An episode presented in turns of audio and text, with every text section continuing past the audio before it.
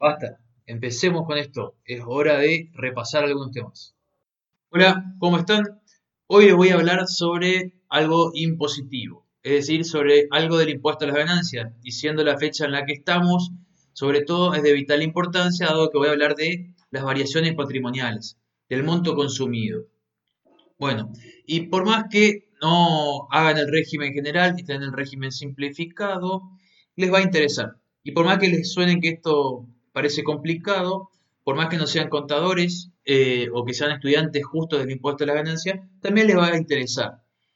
Voy apuntando más que nada para que se, asemeje o digamos o toque el tema central de este podcast que es comparar la, la realidad con la expectativa, digamos. Pero siempre es de interés general para todo este tema, sobre todo porque debido a diferentes situaciones puede ser que una persona que debe presentar el régimen simplificado de ganancias encuadre en el régimen general y bueno, tenga que explicar qué pasa con el monto consumido. Primero que nada, definamos qué es este monto consumido en términos simples para luego explicar cómo se calcula y cómo nos enseñan a calcular. Bien, el monto consumido es lo que se supone que el contribuyente, es decir, la persona que declara el impuesto a las ganancias, utiliza para su sustento y el de su familia, o bien algunos fines como el ocio o el esparcimiento, sin mucho más, eh, eh, digamos, sin mucho más especificación que la que establece una determinada resolución, ¿no es cierto? Pero bueno, más o menos se entiende, digamos, por lo tanto, si bien en la, universidad o en la facultad nos enseñan diferentes formas de calcularlo, ustedes no se preocupen que a la hora de realizar una declaración jurada de un contribuyente no van a tener que hacer todos sus cálculos complejos. En el peor de los casos van a tener que hacer primeramente una plantilla o eh, digamos tener algún tipo de modelo donde carguen los datos y le digan si es un movimiento de o un ingreso real o, presunto o es una, ganancia para el impuesto, pero que nos genera un ingreso para ustedes. Así como puede ser que sea un gasto deducible para ganancia, pero que a ustedes no les generó ningún desembolso de dinero. Y eso es lo que apunta la ley, porque la ley trabaja con un sistema eh, de dos columnas, una en la que van lo que es el patrimonio al inicio más el resultado del ejercicio, es decir, está suponiendo que lo que yo tenía al inicio más lo que yo generé tiene que ser igual a mi patrimonio al cierre más el consumo. Es decir, ustedes imagínense que salen un día de la casa y se van a trabajar un trabajo especial de ese día. Y bueno, salen de la casa y vuelven con mayores ingresos. Bien, o tendrán esos ingresos en su bolsillo o, bien habrán comprado algún bien que necesitaban para consumir o invirtieron en algo, algún bien de uso, algún bien de capital. Entonces esto es lo que hace la ley durante el periodo de un año. Cuando nosotros estamos en la, en la facultad, en la universidad, para ser más generales, nos encontramos ante una forma de cálculo bastante eh, antigua porque no tenemos acceso a los aplicativos que hay en la página de impuestos a las ganancias. A lo mejor antes se podía con el aplicativo anterior, pero hoy ya no porque tiene que ser todo con clave fiscal. Antes se podía usar un usuario, eh, digamos, genérico y probar a hacer la liquidación, pero hoy hay que trabajar con alguien, directamente una persona que exista y que sea, digamos, un contribuyente como tal.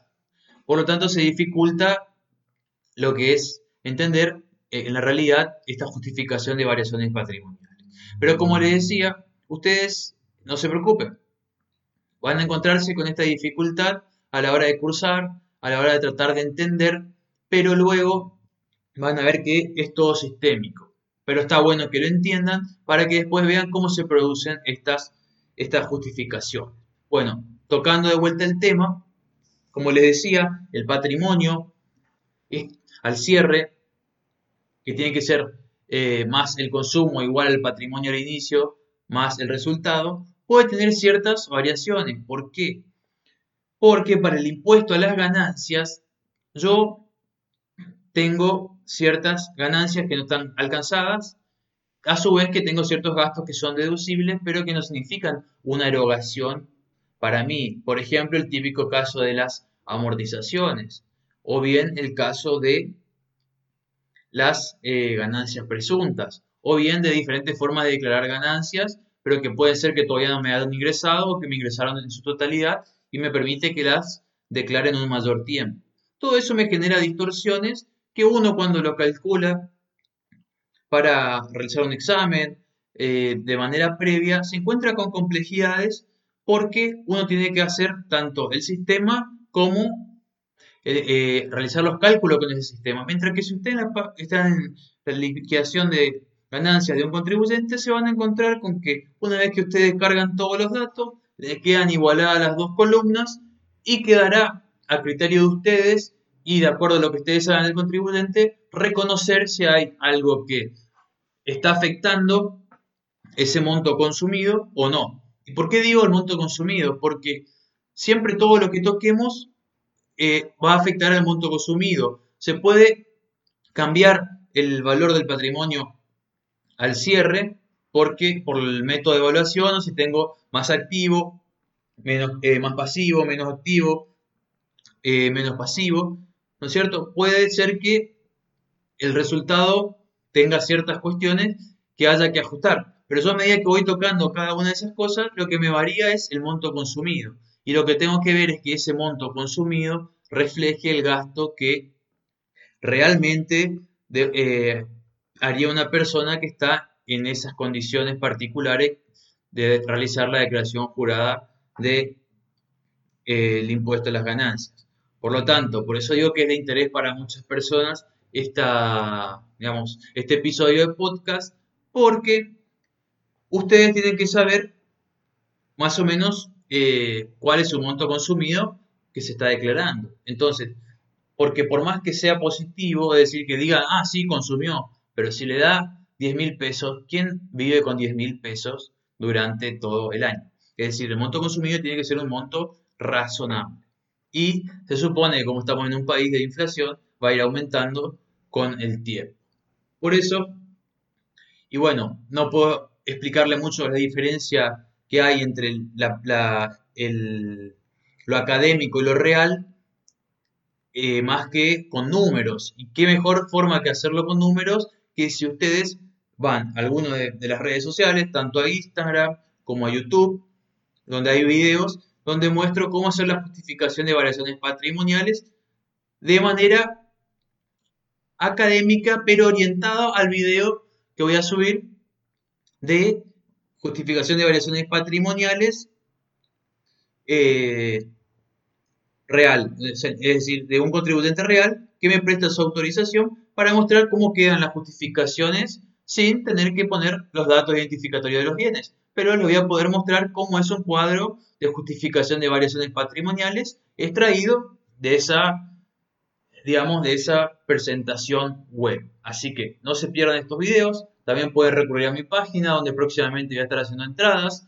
Podemos decir que si bien está terminando junio, este video se está publicando a fines de junio, este, este mes, es decir, al que arranca julio, va a ser el mes de todos los aspectos relacionados a ganancias en su etapa de cierre, es decir, qué implica la declaración jurada, qué tenemos que tener en cuenta, qué pasa con aquellos que la presentan, quiénes son los obligados, qué pasa en el caso de sucesiones. Vamos a tocar todos aquellos aspectos puntuales y más relacionados con la realidad, como por ejemplo el caso de sucesiones. Es muy lindo resolverlo en ganancias, pero ¿cómo se hace en la realidad? ¿Quién es el que va a presentar la declaración jurada? Yo como heredero.